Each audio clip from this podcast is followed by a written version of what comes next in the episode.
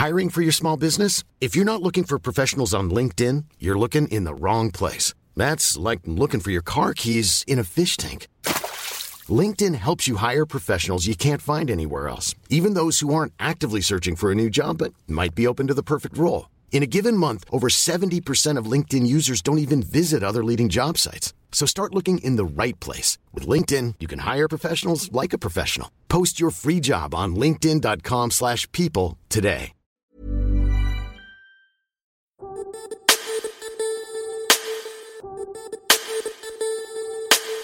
Bienvenue dans le podcast Biomécanique, le podcast qui vous aide à comprendre la mécanique du corps, à améliorer votre pratique sportive, à combattre vos douleurs et blessures, et qui vous permet de découvrir les secrets des sportifs, des athlètes et des spécialistes de leur domaine.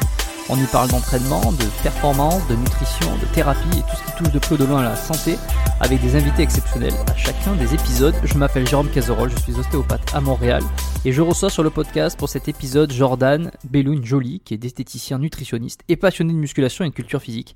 Pour ceux qui s'en souviennent, j'avais reçu dans l'épisode 17 Air Soviac, le gagnant du YouTube classique de Lucas Guif. Il se trouve que Jordan avait justement participé à cette compétition et avait terminé second. Il suffit de faire un tour sur son Instagram ou même sur sa chaîne YouTube pour voir ce que représente un, physique esthétique, harmonieux, ainsi que tout le rôle d'un bon posing pour le mettre en valeur. On repart donc aujourd'hui dans les tréfonds de la musculation et de la culture physique.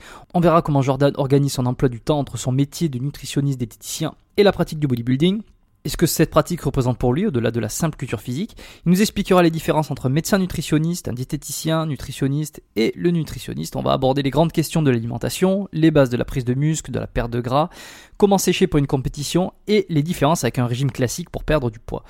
Est-il possible de bloquer son métabolisme? Quel est l'impact de la qualité sur un physique? Ce sont tous les thèmes qu'on va aborder au cours de l'épisode. Sans plus attendre, voici ma conversation avec Jordan et on se retrouve en fin d'épisode. Euh, bienvenue sur le podcast, euh, Jordan. Je suis très content, je suis toujours très content d'accueillir des nouveaux invités. Euh, mais on va pouvoir se plonger aujourd'hui dans les, dans les, les, tréfonds du bodybuilding, un sujet dont parfois je m'écarte un petit peu, qui était à l'origine mon, mon, souhait de développer l'entraînement, la musculation, c'était un peu mon truc dans les premiers épisodes du podcast. Je m'en suis un petit peu éloigné, j'ai abordé différentes sphères, mais aujourd'hui je pense qu'on va pouvoir s'amuser autour de ces grands thèmes. Donc ben, bienvenue à toi déjà. Ben, merci Jérôme et puis bon, bonjour à toutes les personnes qui prennent un petit peu de temps pour nous écouter aujourd'hui et puis j'espère qu'ils pourront tirer un peu de vertu de, ce partage d'informations. Ouais, j'espère aussi. Je pense que ça sera le cas. Euh, comme euh, à l'accoutumée, euh, ma première question, comment s'est passé ton tout premier entraînement de bodybuilding, de musculation? Tu vas me dire comment tu préfères qu'on appelle ça, dans une salle, ton premier souvenir. D'accord, donc te décrire un petit peu, comment veux-tu que je te décrive ça? Plutôt les sensations, dans quel contexte c'était, l'âge et autres Qu'est-ce que tu as d'attendre cette question ouais, quel, quel, contexte euh, Comment tu as comment tu as vécu ça? Est-ce que ça a été un, déclic pour toi ce sport? Est-ce que déjà tu, tu, appelles ça un sport Tu appelles ça une activité? Comment tu aimerais le définir? D'accord. Alors, c'est, euh, je vais essayer d'être assez concis, que j'ai tendance à m'éparpiller. Moi, je, vais plutôt appeler ça la culture physique maintenant, avec un peu plus de recul. J'aime plutôt cette expression et j'expliquerai un peu plus, euh, un peu plus tard pourquoi. Euh, il y a carrément pour moi une différence entre ce qu'on peut appeler aujourd'hui bodybuilding et, la culture physique au niveau euh, de l'aspect psychologique et de l'idéologie qu'il y a autour également. premier entraînement, 19 ans, je pense, les vacances d'été, une vieille salle old school enfin qui, était une vieille salle basique à l'époque, mais qu'on pourrait considérer comme old school maintenant, au bord de plage, avec que des mecs au-dessus de 50-60 ans, euh, avec les, les, vieilles barres qui n'étaient pas, pas des barres olympiques. Donc j'ai découvert un petit peu euh, l'environnement de la salle de musculation comme ça. À la base, j'ai découvert ça par euh, totalement par hasard. En fait, j'ai toujours été attiré par par ce côté muscle saillant dans les Rambo, dans les Rocky que je regardais beaucoup quand j'avais 14-15 ans. Mais il y avait une part de moi qui, se refusaient à se dire que c'était euh, lié à la musculation. Euh, pourquoi? Parce que je voilà, je rêvais pour moi que Stallone il se soit forgé ce physique avec euh, de la boxe anglaise, de la natation et autres, et j'avais du mal à, à, créer le lien avec avec le fait de soulever des poids parce que ben un petit peu comme les a priori que les gens peuvent avoir aujourd'hui, j'étais là ouais ça fait un peu gonflette, j'ai pas envie de faire un truc qui qui n'a pas d'utilité pseudo-fonctionnelle, en tout cas c'est un peu l'idéologie que j'avais à l'époque. Je me suis inscrit, je commençais à m'entraîner, et puis ben, petit à petit, c'est vraiment une passion autour de ce développement. Pourquoi? Tout simplement parce qu'en fait, je me suis rendu compte que plus j'offrais euh, à ce sport, parce que oui, je considère ça comme un sport, euh, et en tout cas, je l'ai considéré comme un sport pendant des années. Maintenant, c'est même, c'est bien au-delà, mais ça, on y reviendra plus, plus j'offrais à ce sport et plus je recevais en retour. Et j'ai trouvé ça absolument génial parce qu'en fait, euh, au fur et à mesure des années, je me suis pris au jeu, j'ai commencé à faire attention à l'ensemble des éléments et des piliers qui permettent de se construire un physique. Et euh, ça m'a permis une progression crescendo euh, qui est euh, ben, à mon niveau euh, satisfaisante et puis je continue à progresser, je, suis très heureux de cela.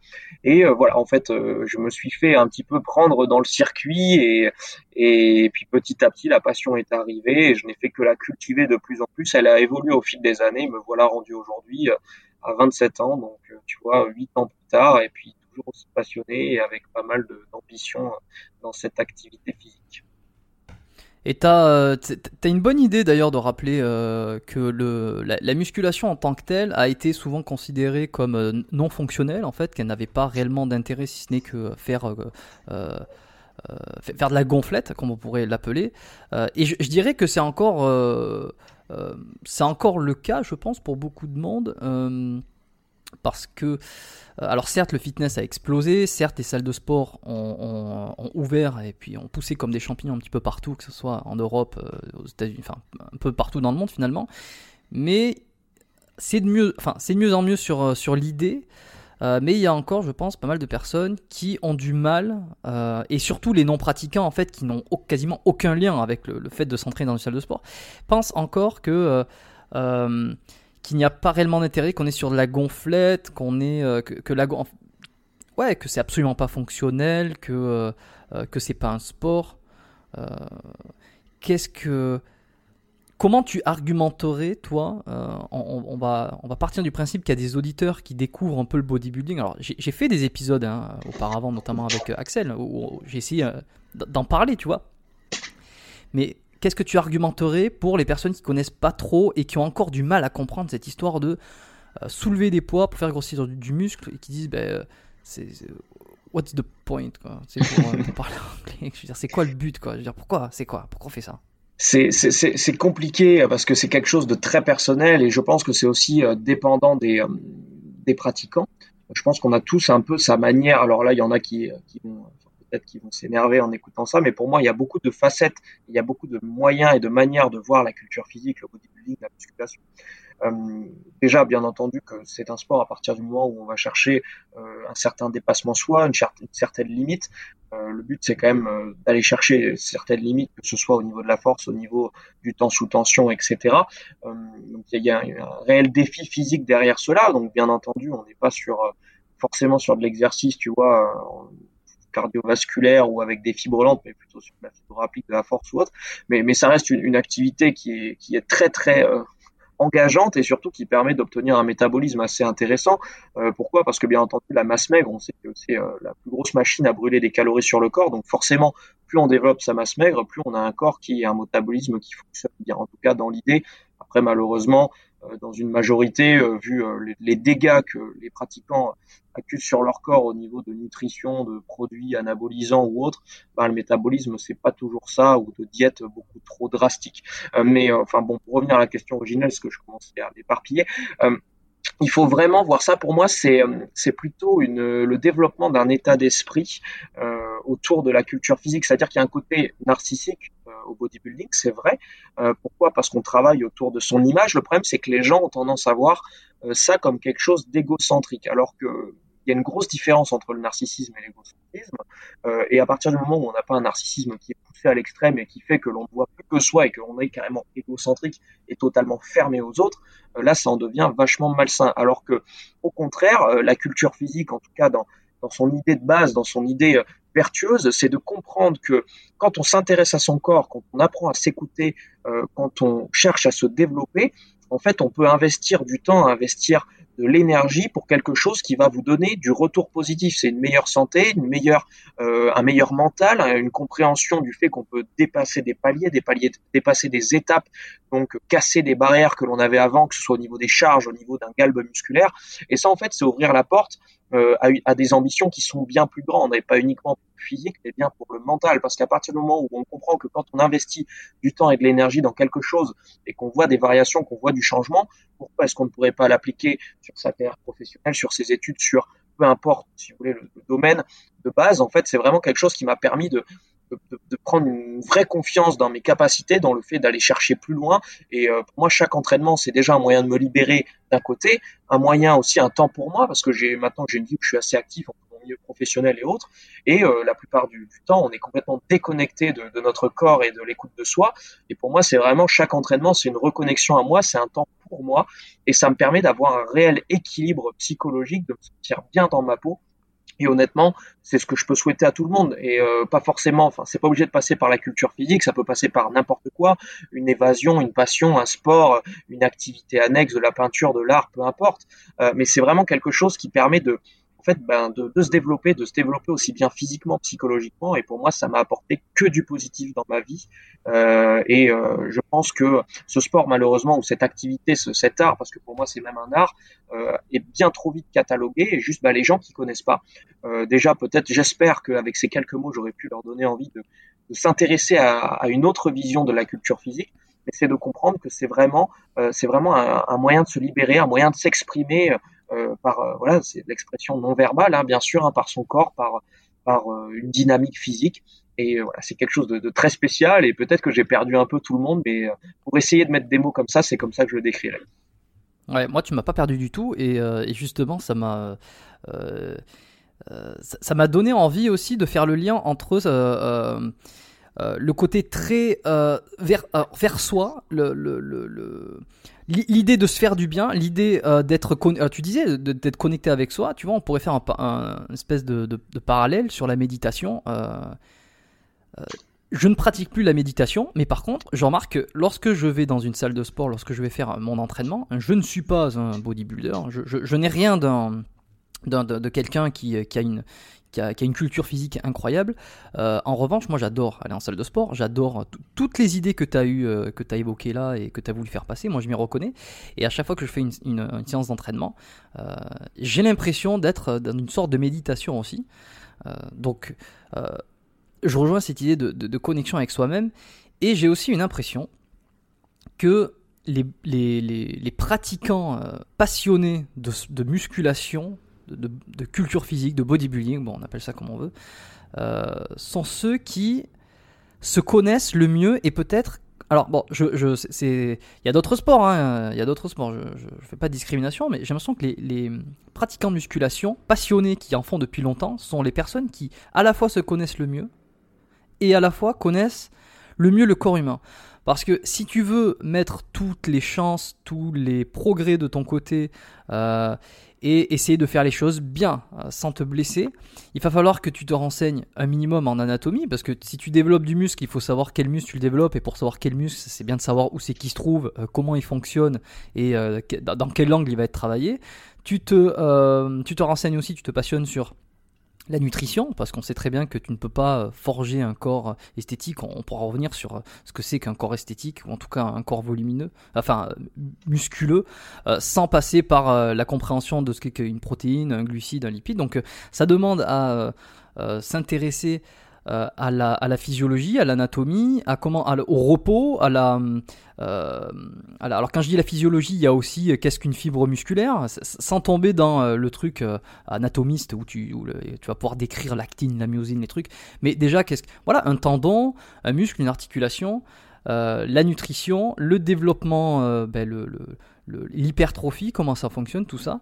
Et ce sont souvent des personnes qui ont quand même euh, une grande connaissance du corps, enfin une connaissance du corps humain assez poussée. De toute façon, il n'y a qu'à voir, euh, euh, sans tomber jusque-là, mais même les plus grands préparateurs physiques, chimistes, entre guillemets, donc qui, qui ne font pas que des programmes alimentaires, sont aussi des personnes qui, qui, qui, ont une très grande connaissance de l'endocrinologie, sans forcément être des, des médecins. Hein mais euh, qui ont quand même des bases solides sur euh, l'endocrino, sur la physiologie, etc.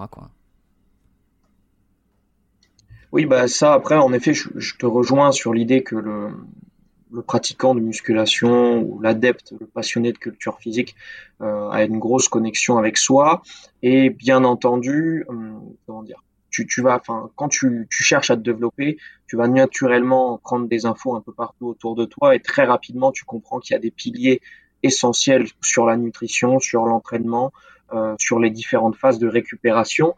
Euh, et du coup, ben, forcément, par passion, tu te renseignes, tu cherches.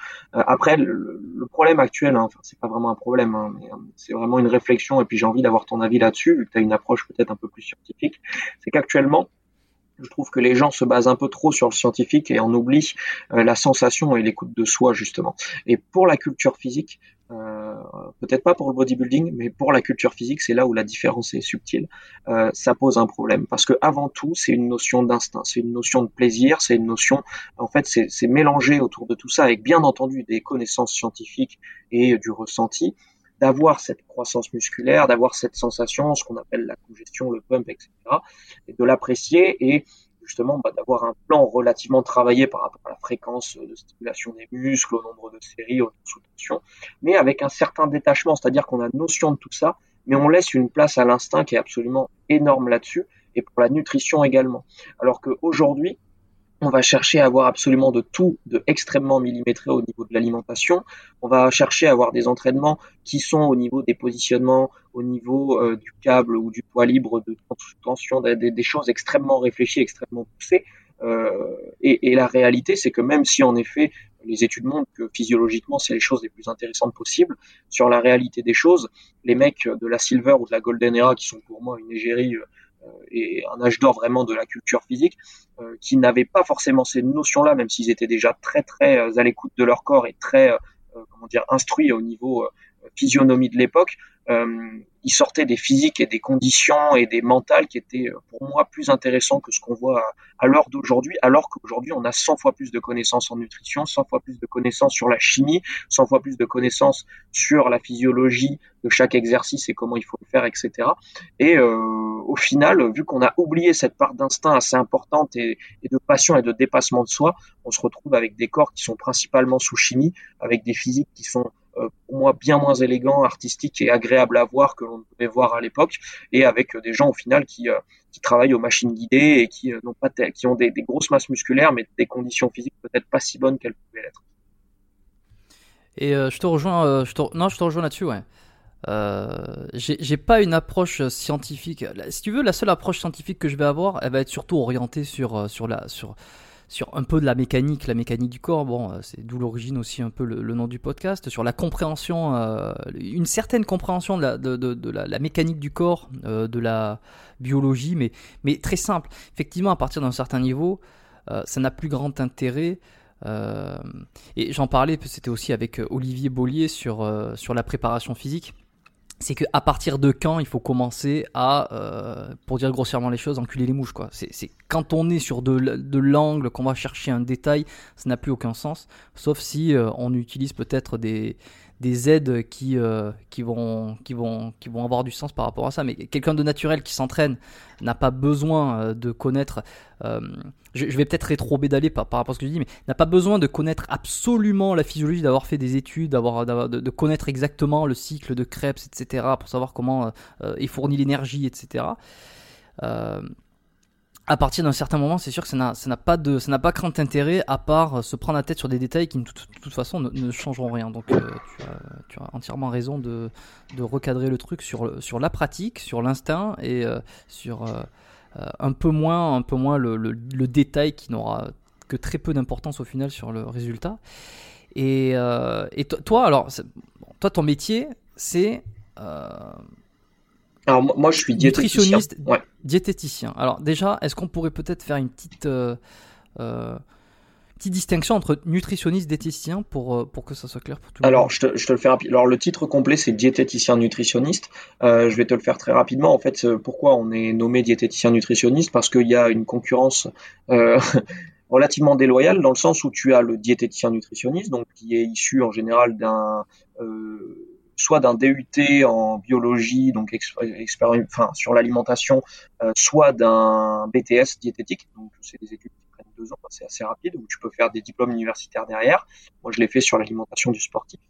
Après, tu as le médecin nutritionniste, c'est un médecin donc qui a son nombre d'années d'études en médecine et qui fait une spécialisation en nutrition qui dure quelques mois, je me souviens plus le nombre exact de mois, sur de la nutrition. Et ensuite, tu as le nutritionniste qui n'a aucun diplôme, qui n'est personne, euh, qui n'a aucune reconnaissance, qui n'est pas un professionnel de santé, que tu ne trouveras ni en milieu hospitalier, euh, ni sur des agences liées à la santé en France en tout cas. Donc euh, voilà, malheureusement, on voit même à la télé à l'heure actuelle des nutritionnistes. Alors on voit écrit nutritionniste, mais je peux, je peux vous dire à ceux qui écoutent que si c'était un médecin, il aurait écrit médecin avant d'avoir écrit nutritionniste, sinon médecin nutritionniste. Et donc ces gens-là sont là euh, ils vous racontent des choses, mais ils n'ont aucun bagage, euh, en tout cas reconnu au niveau de l'État. Donc c'est relativement scandaleux. Euh, moi, c'est quelque chose qui m'énerve, donc bon, ça me, ça me, ça permet de, lever un peu ma voix pour mes collègues diététiciens vis-à-vis de ça. En tout cas, s'il y a bien des professionnels de la santé sur lesquels vous pouvez avoir confiance et qui ont un background, c'est vraiment le médecin nutritionniste et le diététicien. Et le diététicien est celui qui a eu le plus d'études sur l'alimentation, sur les de, de, des régimes et autres même plus que le médecin, parce que même s'ils ont un bagage physiologique qui est astronomique à côté du nôtre, par contre, ils n'ont que quelques mois de cours sur les aliments et la nutrition, qui représentent bien moins que nous, notre, notre cursus en deux Ok, bon, on va pouvoir revenir sur l'entraînement, le bodybuilding après, hein, on va pas lâcher ça, mais euh, pour rester là, parce que ça m'intéresse un peu là, cette histoire de diététicien, nutritionniste, médecin nutritionniste, donc on a bien vu les, les, les deux diplômes, enfin les, la distinction entre les, deux. On va pas prendre en compte le nutritionniste qui, euh, qui, qui devrait ne pas exister euh, selon toi. En tout cas, en tout cas qu'il n'y a pas de n'est pas reconnu quoi. Après ça peut être quelqu'un d'extrêmement compétent si c'est un passionné qui est qui est lit beaucoup qui se remet en question. Ça c'est pas la question mais après malheureusement c'est vrai qu'on voit tellement De, de, gens qui pullulent un peu partout en se s'annonçant des titres alors que ça vaut rien du tout. C'est vrai que c'est un peu il y a un côté frustrant non mais euh, je comprends, hein, c'est un peu comme. C'est comme, c'est comme les gens qui vendent des programmes alors qu'ils sont pas coach ou ce genre de choses. Enfin, tu vois, c'est euh, des fois c'est un peu. Bon. Après, c'est ça, c'est ça, c'est qu'il peut y avoir des compétents, mais euh, mais mais mais en fait. et chacun son travail, tu vois. Après, c'est aussi prendre le travail de gens qui ont qui ont pris leurs études pour ça. Enfin bref, après c'est un sujet complexe, on va pas aller là dedans, mais t'as compris mon avis. Ouais, mais je, te rejoins euh, parce que c'était un petit peu le cas aussi en ostéo, euh, qui est euh, mon activité en France il y, a, quelques années. Alors maintenant, ça s'est régularisé, mais il y avait des écoles qui fournissaient le diplôme en, quelques semaines. À côté d'autres, il y en avait qui fournissaient le diplôme en cinq ans. Donc il y avait, c'était hyper disparate en termes d'enseignement. Euh, bon, ça n'a jamais été un combat euh, personnel euh, parce que quand j'étais très très vite, quand j'étais diplômé, tout ça a été régularisé, donc ça m'a jamais posé un problème. Je pense que ça l'a été un petit peu plus pour les générations précédentes d'ostéopathes qui, pour le coup, avaient peut-être un peu plus de mal à se faire entendre parce que il n'y avait pas de, diplôme spécifique, enfin vraiment reconnu, ce qui fait qu'on savait pas lui il est bon, il est pas bon, d'où c'est qu'il sort, oui, mais les études, ça perdait en crédibilité. Donc je comprends ce que tu veux dire. Euh, quelle est la différence entre un euh, diététicien nutritionniste et un médecin nutritionniste Peut-être dans leur. Alors, tu me dis donc la, formation. Euh, mais est-ce qu'ils vont s'occuper de cas différents? Est-ce que par exemple, le médecin va être plus amené à, avoir des cas, des, problèmes de santé, enfin à régler par la nutrition des problèmes de santé avérés, diagnostiqués, là où peut-être le diététicien nutritionniste ne peut pas faire diagnostic? Quel va être le, les, le type de clientèle, je sais pas si on peut appeler ça comme ça, France, mais euh, quand est-ce qu'on va avoir un médecin nutritionniste ou quand est-ce qu'on va avoir un, diététicien nutritionniste, tout simplement euh, bon, C'est assez spécifique. Après, en fait, ça dépend si c'est du libéral ou du milieu hospitalier. Euh, en fait, dans le milieu hospitalier, si tu veux, souvent les diététiciens sont liés avec un médecin nutritionniste. C'est-à-dire que c'est, ça peut être un médecin nutritionniste qui tient le pôle diététique, tu vois, et qui du coup va prescrire certains types d'alimentation spécifiques. Je pense à l'alimentation parentérale par le, donc par le sang, donc qui sont des alimentations spécifiques qui nécessitent donc des prescriptions médicales. et ensuite les protocoles vont être gérés derrière par les équipes diététiques, donc par les diététiciens nutritionnistes, qui eux euh, vont faire les totales caloriques, voire les tolérances et tout ce genre de choses. Donc souvent c'est du travail en commun. Après au niveau du libéral, je suis un peu moins rodé parce que ben je suis à mon compte pour des suivis diététiques du sportif mais j'ai pas de cabinet euh, physique et je j'évolue pas dans le milieu libéral après en dehors des réseaux sociaux. Donc je, je connais pas bien le fonctionnement des médecins nutritionnistes en libéral, s'ils font des suivis alimentaires ou pas, ou s'ils donnent des conseils de, de, nutrition simplement dans le cadre bah, voilà d'une visite euh, d'un médecin traitant ou qui va aussi gérer un peu la nutrition. Euh, j'avouerais que c'est un peu plus flou sur le côté libéral, mais dans l'idée c'est quand même des gens qui travaillent de base ensemble. Et toi, dans, dans ton activité, euh, c'est quoi que tu reçois le plus? Alors là, dans mon activité vis-à-vis des réseaux en tant que, que, diététicien, parce que sinon, moi, enfin professionnellement, je suis dans l'alimentation artificielle, c'est très spécifique. Je suis sur des pathologies particulières bon là, je pense pas que ce soit forcément le sujet du podcast. On va dire que les gens qui me contactent après moi, c'est plutôt sportif parce que bien entendu, bah, au niveau de mes réseaux sociaux, je véhicule beaucoup la culture physique et la manière dont je la vois. Donc euh, j'ai majoritairement des gens qui sont qui sont liés à la musculation également ou qui cherchent à voilà à perdre du poids, du muscle, c'est assez variable. En général, les thématiques, c'est soit réussir à prendre un peu plus de galbe musculaire, soit réussir à, à se dessiner plus euh, tout en conservant son muscle. Ok, bon, en fait, ils sont, euh, ils sont plus ou moins orientés euh, du fait de, toi, tes compétences et, ce que tu mets en avant euh, sur tes réseaux. On aura l'occasion d'en reparler justement sur, sur un petit peu ça, comment on atteint ses objectifs grâce à la nutrition, puisque c'est ton domaine. Mais, mais je suis quand même très curieux de savoir, nutrition artificielle, qu'est-ce que c'est en fait? Alors, la nutrition artificielle, c'est de la nutrition en fait. quand quand quelqu'un va avoir un problème pour, faire, pour pouvoir s'alimenter par la bouche, euh, et qui du coup on a un risque de dénutrition suite à une perte de poids rapide, fonte de la masse musculaire, risque donc, de sarcopénie, etc. Ça va être de pouvoir alimenter les gens par une sonde de nutrition, donc une sonde que l'on va mettre dans le nez ou une sonde que l'on va directement placer au niveau de l'estomac. Donc la sonde dans le nez va aller jusque dans l'estomac également, hein. et du coup on va placer des flacons de nutrition qu'on appelle artificiels, hein, donc des, laits enrichis en fait, hein, ou des reconstitutions de différents acides aminés, euh, glucose et, euh, et acides gras euh, pour passer de l'alimentation aux gens et les aider à conserver leur poids et à lutter contre la pathologie quand il y a des traitements. C'est beaucoup de, de cancers où les gens justement, si c'est situé au niveau de la gorge et, ou de, de, toute la zone ORL, vont avoir beaucoup de mal à, s'alimenter. Et du coup, ben voilà, c'est une nutrition qui va être là pour permettre aux gens de d'avoir les protéines nécessaires et l'énergie nécessaire pour pas perdre de poids et pour, pour se soigner. Et ça, ça me fait penser à Feed, euh, l'entreprise euh, euh, de, de, de, poudre. En fait, il fait, je sais pas, tu connais peut-être Feed Alors, Feed, pour moi, c'est des petites bouteilles à boire pour changer les, pour remplacer un repas. Ouais, ouais, alors bon, on n'est pas sur la. Enfin, ça ressemblerait à la nutrition artificielle au final. Alors non, parce que de la nutrition artificielle, c'est quelque chose qui va passer par une sonde, donc c'est vraiment spécifique. C'est un produit hospitalier que tu peux pas trouver en grande surface. Feed, c'est euh, l'idée de, plutôt que de manger quelque chose de solide, de remplacer, de se dire, OK, euh, leur marketing, c'est euh, les gens sont pressés, ils ont pas le temps, donc il y a tout ce qu'il faut dans un, dans un petit shaker à boire, en fait, hein, qui va composer un repas directement à boire par la bouche en 30 minutes ou en 15 minutes. Euh, ce qui du coup déconnecte complètement de l'idée d'un repas, de quelque chose de solide, de vraies sensations alimentaires, euh, donc quelque chose d'utilisé avec parcimonie, j'ai envie de dire. Et c'est quoi ton avis sur ça? Je suis pas fan du tout. Je suis pas fan du tout parce que ça déconnecte les gens encore plus de l'alimentation et c'est déjà un sujet relativement compliqué. Les gens s'éloignent de plus en plus de l'alimentation. On est dans des générations où tout doit être fait rapidement, où ce sont des préparations toutes faites la plupart du temps. Les gens ne font plus forcément à manger et là c'est la dernière étape euh, avant euh, la barre, euh, comme dans le film, je sais plus lequel c'est, la barre de d'insectes écrasés où il y aura tout ce qu'il faut en protéines et puis voilà on s'alimentera mm. plus que comme ça en fait c'est vraiment en plus déjà la composition enfin j'espère que maintenant ils ont évolué mais à l'époque c'était relativement catastrophique c'est-à-dire que c'était pas du tout une bonne répartition au niveau de, de, ce qui était mis à l'intérieur et, et voilà en fait c'est pas enfin pour moi c'est pas de l'alimentation clairement ça mm. peut dépanner et, c'est pratique mais il faut que ça reste exceptionnel et il faut que les gens apprennent à faire un peu plus à manger et prennent le plaisir de faire à manger et de manger. Et ouais, parce que j'imagine que si tu euh, consommes régulièrement ce genre de, de, produits, euh, ton estomac rétrécit aussi, puisque si tu ne lui mets plus euh, d'alimentation, de, volume, si tu n'as plus de volume alimentaire, ton estomac n'a plus, enfin, va se rétrécir. C'est un, truc qui est connu d'ailleurs dans les régimes. ceux qui mangent de moins en moins ont l'estomac qui, rétrécit. Et ensuite, quand il faut remanger normalement, des fois ils ont des, petites lourdeurs et, inversement, hein, des personnes qui ont l'habitude de manger beaucoup, on pense, on pense au, surpoids, à l'obésité.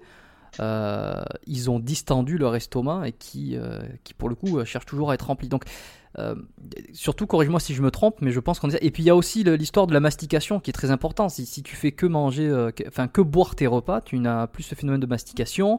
Il n'y a plus la préparation de l'estomac ou même du tout le tube digestif aux enzymes, etc., qui vont préparer la digestion en fait, tu dérègles un peu ton organisme au final.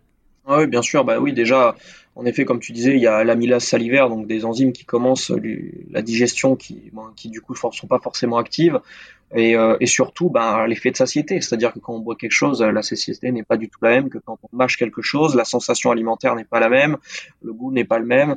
Donc euh, oui, bien entendu, c'est, euh, enfin malheureusement, c'est un petit peu les, enfin comment dire, la dernière étape de de la société dans laquelle l'homme maintenant s'alimente uniquement pour mm. avoir euh, des calories et un nombre précis et plus du tout pour avoir une connexion avec soi via l'alimentation.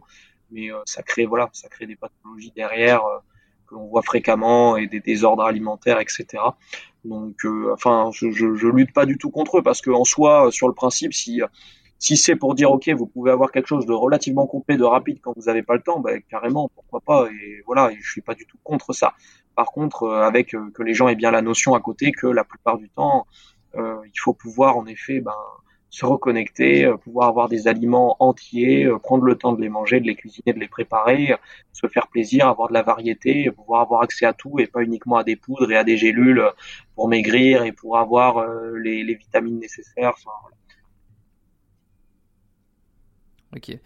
Euh, non, mais je trouve ça intéressant de contrebalancer un petit peu euh, les, promesses qui peuvent être faites sur euh, ce genre de, produits. C'est bien, comme tu dis, lorsqu'on voyage aussi, je pense que ça va être pas mal, de temps en temps, pour aller un peu plus vite.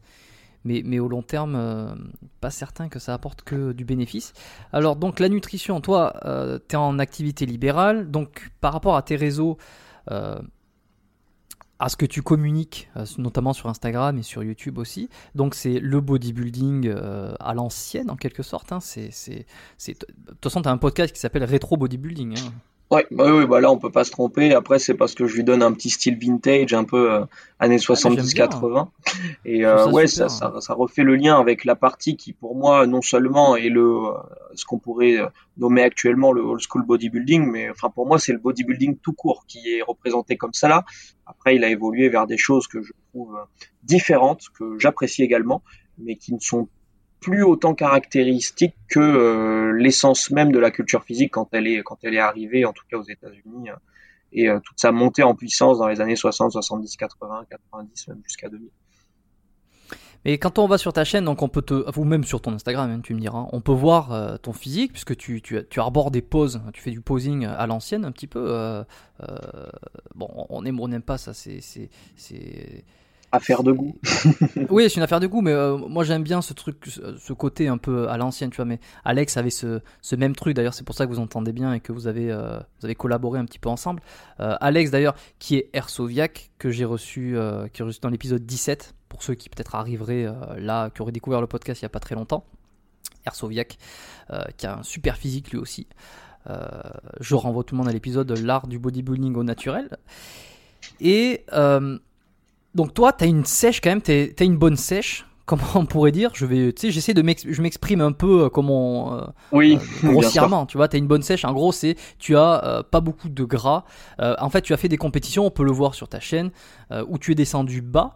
Et je crois pas que j'ai déjà vraiment défini ce que c'était que la sèche dans le podcast, dans des épisodes précédents. c'est alors, c'est un terme qui est aujourd'hui un petit peu trop galvaudé, c'est-à-dire que dès que quelqu'un veut perdre du poids, on a vite tendance à lui dire ouais, il faut que tu sèches. Mais en réalité, le terme sèche c'est vraiment un truc euh, de bodybuilder quoi. C'est on va aller euh, chercher euh, très bas dans la descente calorique. Oui, bah en fait la sèche, voilà, c'est une phase de définition musculaire tout simplement. C'est qu'en général, une fois qu'on a une phase où bah, on mangeait relativement à sa faim ou beaucoup, qu'on essayait vraiment d'augmenter ses charges, de continuer à prendre du poids, de construire, bah, il y a un moment où on a envie de justement d'essayer d'éliminer un petit peu le gras qu'on a pu accumuler et de voir euh, qu'est-ce que va rendre notre physique hein, une fois que l'on aura euh, justement sorti ce, petit excès et voir des muscles un peu plus saillants. Euh. Et voilà, en fait, ça, ça fonctionne, c'est tout simple, hein, ça, ça reste un déficit calorique hein, progressif. Avec et c'est ça, ouais. Comment, comment on sèche alors? Ouais, mais en fait, il y, a plusieurs options. C'est, enfin, c'est ça, ça se joue sur plusieurs choses. Hein. Donc, ça va être sur le, les calories qu'on ingère dans la journée et notre activité physique.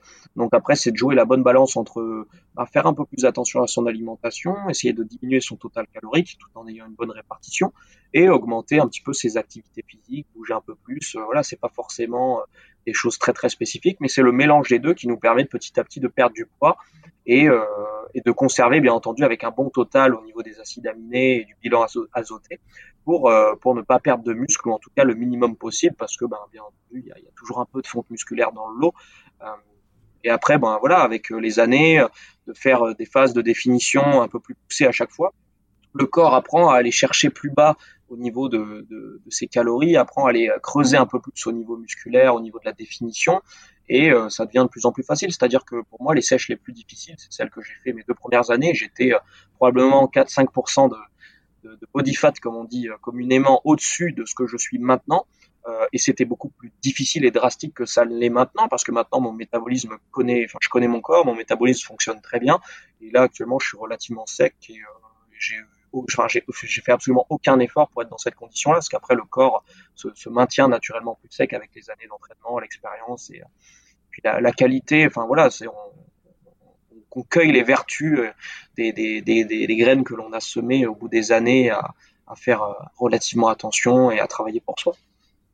Et toute la difficulté, c'est de descendre petit à petit euh, en, en, en, pourcentage de masse grasse, enfin perdre le gras le, le, plus possible et garder le plus possible de muscle. Ça, c'est la difficulté à partir d'un certain niveau, parce que quand, euh, quand tu es on peut dire très gras, euh, c'est assez facile de se débarrasser des couches de gras les premières, mais dès que tu commences à, tomber dans un, pourcentage autour de, autour de, de, de 15-10 par là, c'est là où ça devient difficile d'aller puiser le plus possible de gras en gardant le, plus possible de muscles, et surtout en diminuant progressivement donc, ton apport euh, calorique. Euh, comment, comment, tu, comment tu fais, ou comment tu peux voir quand ton métabolisme va commencer à diminuer? Parce que le métabolisme, euh, peut-être que tu vas, tu, le diras mieux que moi. Tu, vas me dire, mais c'est, on va dire, ce que tu, euh, c'est ce que consomme ton corps de manière générale pour se maintenir en, vie, en santé. Euh, et en fonction de ça, tu vas soit, soit manger plus que ce que ton corps a besoin pour prendre du poids, on va dire grossièrement, soit un peu moins pour perdre du poids. Et la difficulté, c'est que à un moment donné, ton métabolisme, il s'adapte un petit peu à ce que tu lui apportes et il peut se ralentir. Et en fait, pour le, même volu, le même, la même quantité d'aliments, tu finis par ne plus euh, perdre euh, de gras parce que ton corps s'adapte. Oui, tout à fait. C'est très très particulier. Euh, J'aurais pas les prétentions scientifiques de pouvoir euh, détailler tout ça euh, mieux que, que tu ne l'as fait là. Il faudrait que, non, je, je, que mon ami Will, hein. mon ami Will soit là. Oui, oui, non, mais je suis totalement d'accord avec toi. En fait, c'est moi je vais parler avec des termes un peu plus simples. Au bout d'un moment, quand vous faites quand vous diminuez les calories, on arrive à un certain stade où, si vous voulez, quand vous êtes à 1600, 1700 calories, ce qui est rien du tout, euh, et que vous voyez que vous perdez plus de poids, que vous êtes obligé de descendre plus, en fait, on rentre en zone rouge. Et en fait, l'erreur que font majoritairement les gens, c'est qu'ils cherchent à être encore plus drastiques avec eux-mêmes, et du coup, ils vont complètement bloquer leur métabolisme, et on arrive avec des catastrophes. Et quand je dis des catastrophes, je pèse mes mots, parce que je, moi, je me retrouve souvent avec des gens post-compétition ou autres qui, euh, qui ont eu des pseudo-coachs euh, relativement euh, malsains, j'ai pas honte de le dire, qui ont fait faire n'importe quoi aux gens, euh, que ce soit des femmes ou des hommes, qui se retrouvent avec euh, des corps épuisés, fatigués, et qui font des voilà ben, une contrebalance ou quand ils ont plus de suivi, euh, ben c'est c'est de la boulimie, c'est manger à plus avoir aucune satiété, plus avoir aucune sensation, parce qu'ils ont tellement tiré dans leur capital psychologique et physique à aller chercher des zones caloriques beaucoup trop basses par rapport aux besoins du corps que le métabolisme est extrêmement perturbé et du coup, ça crée des euh, comportements compulsifs et euh, des, euh, des, biais alimentaires qui sont totalement malsains et des troubles, ce qu'on appelle des troubles du comportement alimentaire. Donc en fait, le secret à ça, je vous le dis là d'ailleurs, c'est quelque chose que j'explique un peu plus précisément et avec les gens avec qui je travaille dans la nutrition. Donc là, bon, on est dans le cadre d'un podcast gratuit, donc c'est cadeau, profitez-en. C'est qu'en fait, au lieu de vouloir tirer toujours plus bas, il faut accepter de, que quand le corps commence à se braquer, il y a plusieurs signaux à identifier pour ça, il faut tout simplement ne pas être trop gourmand, remettre des calories et euh, y revenir plus tard. Et il faut savoir qu'une sèche poussée, une sèche profonde, c'est pas une sèche qui se fait en trois mois, c'est pas une sèche qui se fait en six mois, c'est une sèche qui se fait sur plusieurs années. Ça veut pas dire sécher pendant trois ans, ça veut dire qu'une fois que vous avez atteint un certain stade, vous reprenez un peu de poids, vous remangez plus, vous êtes sur une phase de stabilisation, une phase neutre, une phase où vous reprenez même du poids, et plus tard vous revenez à une sèche. Peut-être l'été d'après, vous allez essayer de chercher un peu plus, et d'année en année, vous allez pouvoir creuser plus facilement. Et moi maintenant, je suis à 8% de matière grasse, peut-être moins, alors que je mange entre 2200 et 2500 calories. Pourquoi? Parce que c'est un équilibre avec son métabolisme. C'est pas qu'une question de calories dans la diète. Et, ben c'est parfait parce que l'écueil dans lequel beaucoup de gens tombent sur ça, c'est l'histoire de penser calories, euh, peu importe le type de calories. Et euh, alors ça a fait venir euh, les, les, tendances comme le le, le, l'IFIM là, je sais pas comment, IFIFI macro. En gros, c'est tu peux manger un petit peu ce que tu veux. C'est pas ça, ouais. Ouais.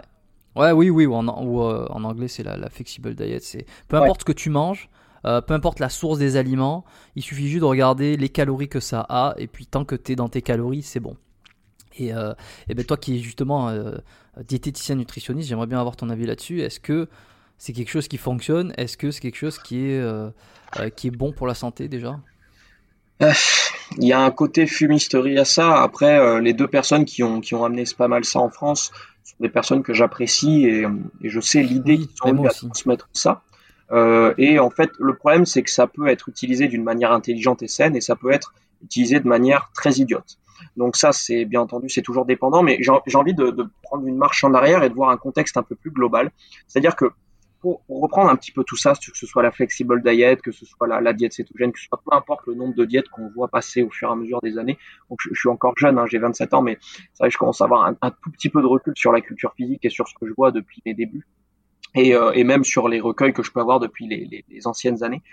En fait, il faut, il faut bien comprendre qu'il n'y a, pas, a pas vraiment de secret, il n'y a pas de diète miracle, il n'y a pas d'alimentation miracle, il n'y a pas de secret euh, majeur. Et, et, en fait, c'est des choses que les, les, gars avaient déjà compris il y a, il y a 40-50 ans.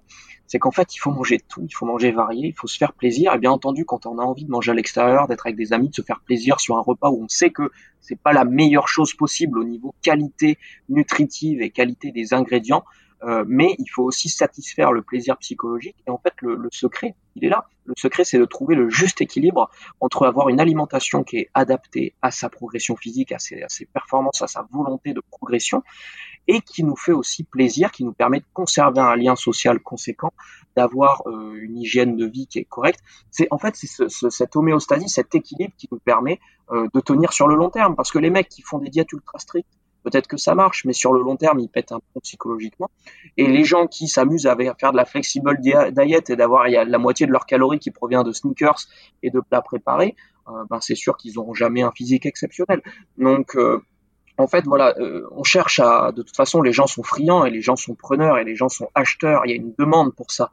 Si on leur dit, voilà, les, les sept secrets pour des abdos en béton, voilà, les mecs qui font ça, ils, enfin, ils sont un, ils sont un fric monstre. Et, euh, et voilà, si on a, on a ce côté-là où on se dit, ok, je veux faire un peu de marketing, bah ouais, ça va marcher du tonnerre. Après, moi, je, je me suis toujours refusé à ça parce que c'est jouer, je trouve, un peu de, voilà, de la, du comportement, de l'instinct des gens, euh, alors que moi je sais qu'il n'y a aucun secret. Moi je fais, je fais presque pas d'abdos. J'ai des abdos ultra dessinés, j'en fais pratiquement pas. Quand je vois des gens qui passent 45 minutes à faire des abdos à la salle, je trouve que c'est complètement idiot parce qu'en fait s'ils travaillaient sur des exos de base qui boostaient leur métabolisme, les abdos ils arrivent tout seuls après. Donc tu vois en fait il y a, y a tout, toute cette zone là qui est, il faut réussir à prendre un peu de recul et ça faut le découvrir soi-même, faut se renseigner, faut se comprendre, faut s'écouter. Il faut aussi sortir un peu de tout ce monde des réseaux, tout ce monde de, de l'ultra information qui en devient un peu euh, malsaine et les gens s'écoutent plus, les gens prennent plus le temps de se découvrir. Euh, voilà, bon, je, suis un peu parti loin, j'ai fait un gros tour, mais en gros, euh, il n'y a pas de diète miracle. La flexible diet, c'est un truc qui a toujours existé. C'est tout simplement euh, manger équilibré, manger bien, et puis apprendre et savoir se faire plaisir d'une manière raisonnée, euh, pas tous les jours, mais de temps en temps quand on en ressent l'envie. C'est ce que je fais depuis toujours, et ça marche très bien. Et je suis totalement bien, autant psychologiquement et physiquement. Maintenant, le résultat paye de lui-même. Surtout que Bon, il y, a beaucoup de personnes qui ne pensent pas que je suis naturel, mais en tout cas, moi, je, je, le suis et, euh, et j'ai une condition physique qui, pour euh, quelqu'un de naturel, commence à être relativement intéressante au niveau du masse. Ouais, ouais, je... ouais, non, mais je confirme.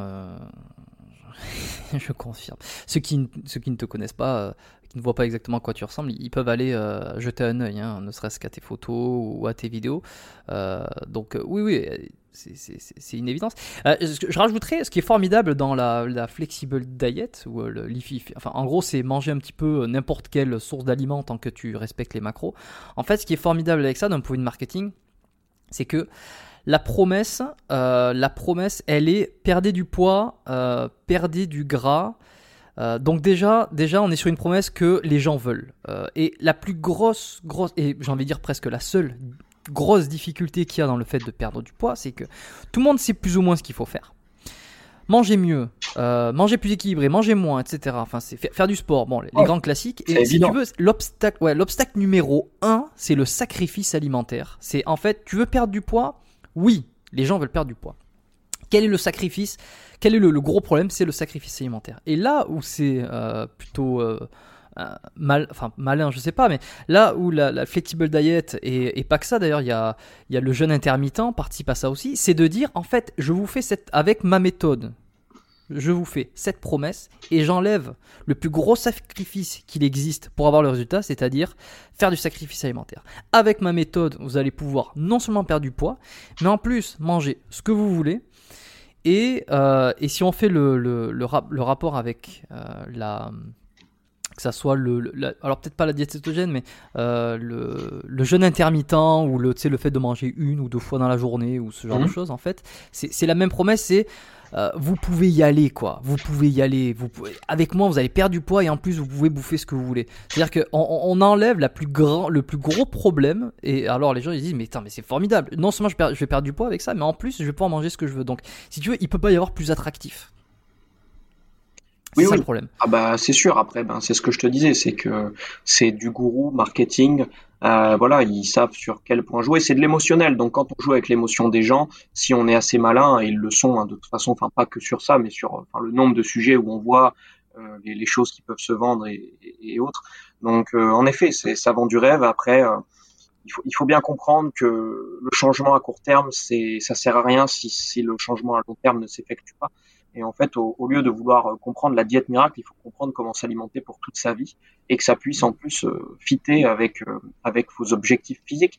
Et il faut il faut laisser une part aussi à, à, la capacité de notre corps de gérer tout cela, parce qu'en fait, une fois que vous avez un corps qui fonctionne bien et que vous comprenez et que vous connaissez, ben il n'y a pas besoin d'être si strict que ça. C'est ça qui est dingue en fait, c'est que voilà, c'est une alimentation qu'on pourrait appeler un peu plus instinctive. D'ailleurs, c'est un podcast que j'ai fait avec Claudia qui était assez intéressant, où au final, quand on arrive à vraiment se reconnecter à son corps, alors après, moi je dis ça, hein, mais pendant des années, j'ai tout calculé. Hein, vraiment, pendant 4-5 ans, j'ai tout calculé tout le temps parce que j'avais besoin de savoir. Et maintenant, j'ai un vrai recul et j'ai décidé de déconnecter de tout ça. Je m'en porte que mieux euh, parce que c'était carrément euh, l'orthorexie, c'était c'était pas sain au final. Et, euh, et maintenant, j'ai aucune idée de ce que je consomme comme calories, mais zéro, je ne sais pas du tout. Euh, j'ai un corps qui fonctionne du tonnerre, je mange à ma faim, dès que j'ai envie de manger, je mange. Bien entendu, je ne vais pas spécialement grignoter, je n'en ressens pas l'envie, parce que j'ai un bon équilibre et des, des, un, bon rythme alimentaire qui s'est induit, mon horloge biologique fonctionne correctement. et, euh, et, voilà, quand, euh, quand les enzymes arrivent, euh, que je commence à saliver parce que j'ai faim, je suis en train de faire à manger, voilà, ben je mange, je prends le temps de manger. En fait, c'est toute cette adaptation-là qui prend des années, hein, ça peut prendre moins, mais après ça dépend de l'enfance qu'on a eu et le lien à l'alimentation qu'on a eu également. Et, euh, et, après, ça roule tout seul, ça roule tout seul et il n'y a pas besoin de, de payer de, de diète miracle ou de livres qui vont vous apprendre les secrets euh, des hommes de Cro-Magnon, les secrets euh, qui en sont pour 2020 pour avoir le corps parfait. Voilà, parce que malheureusement tout ça c'est de la fumisterie et les gens se font toujours avoir et continuent de se faire avoir et puis ils perdent 5 kilos, ils perdent aucun kilo, ils perdent 15 kilos et après ils reprennent tout et, et voilà après c'est un sujet sans fin malheureusement moi je, je, constate ça de loin et maintenant ben les gens qui décident de me faire confiance par rapport à leur alimentation, moi je travaille avec eux, mais je travaille pas pour donner des secrets, je travaille pour euh, les enfin leur apprendre à mieux s'écouter, leur apprendre à mieux gérer leur alimentation, leur donner des tips et l'expérience que moi j'ai. Et l'idée c'est qu'à la fin ils savent se gérer, ils savent se gérer pour toute leur vie en fait. Et euh, je ne cherche pas à les conserver à long terme parce que je trouve ça malsain. Le but, c'est juste d'apporter ce que moi j'ai à offrir et après de les laisser prendre leur envol, s'autogérer. Et, et moi, ce que j'aime, c'est que les gens soient curieux, les gens apprennent, me posent des questions, pas pour répéter bêtement, mais pour comprendre et ensuite pouvoir trouver leur propre voie parce que la seule personne qui peut se comprendre le mieux, ce sera pas un super coach qui a géré plein de gens, c'est vous-même. Personne pourra vous comprendre aussi bien que vous-même. Et est-ce que la source, ou en tout cas la qualité des aliments, euh, va avoir un rôle sur euh, la qualité de la peau, justement, euh, peut-être la qualité du muscle, et, là ça va peut-être rejoindre les, plus chevronnés pratiquants de, musculation, et on, va peut-être faire le, lien avec la culture physique, le bodybuilding, tu vois. est-ce que toi, tu as remarqué dans ton expérience que la qualité d'une alimentation va avoir un rôle sur ça, peau, muscle, sur la qualité du muscle euh, C'est difficile à dire. Ouais, c'est une question assez difficile parce que bah, moi j'ai une qualité de peau qui est excellente, euh, j'ai une alimentation variée, je mange des produits laitiers. Hein. Par exemple, je sais que pendant très longtemps, j'entendais ça au début, là, vers 20 ans, que les produits laitiers épaississaient la peau, etc. Euh, je, je, j'ai pas de, disons que vis-à-vis de mon expérience personnelle, euh, je mange de tout, je mange des aliments qui sont quand même, voilà, hein, j'essaye de prendre des choses de qualité un maximum. Euh, j'ai une, voilà, j'ai une bonne qualité de peau dès que je suis euh, en phase de définition. J'ai vraiment la fibre qui est apparente. Euh, après, voilà, pouvoir répercuter ça sur tout le monde, honnêtement, j'ai pas assez de background et d'informations pour pour savoir ça. Après, ça me semble, disons, logique et évident que euh, moins on va chercher des choses transformées, plus on va prendre des choses qui sont naturellement présentes dans la nature, ben mieux on va pouvoir les tolérer, mieux on va pouvoir les digérer et du coup plus l'impact sur notre physique sera positif, j'ai envie de te dire. Euh, mais là, ça va, ça va vraiment sur le côté du bon sens plus que sur euh, l'étude scientifique de la chose, parce que pour le coup, euh, enfin, je me suis, euh, pour moi, plus intéressé au fait de, de, de chercher ce que les aliments pouvaient m'apporter pour me sentir bien et d'essayer de comprendre comment sélectionner ou trouver des bonnes viandes, ou trouver des œufs, quels œufs sélectionner pour essayer d'avoir une qualité, etc. Et, et voilà. Et après, il faut savoir que l'expérience pour la culture physique, c'est ce qui joue sur ce qu'on appelle la maturité et la maturité musculaire influe sur la qualité du muscle et la peau. C'est-à-dire que moi, si tu veux, depuis ces dernières années, j'ai pas des différences astronomiques dans mon alimentation. Et pourtant, ma peau et la qualité de mon muscle en définition, elle est de mieux en mieux. Simplement, parce que mon corps progresse avec les années euh, au niveau de son fonctionnement, en fait, hein, au niveau de la répartition des graisses, la répartition musculaire, des éléments assez complexes euh, qui peuvent probablement s'expliquer scientifiquement, mais que je, ne saurais pas expliquer précisément et que je ne cherche pas à vouloir expliquer parce que parce que c'est aussi le plaisir du processus, c'est instinctif, tu t'engages dans ta passion, tu continues, tu es sérieux, tu es assidu et au fur et à mesure des années, ton corps est de mieux en mieux.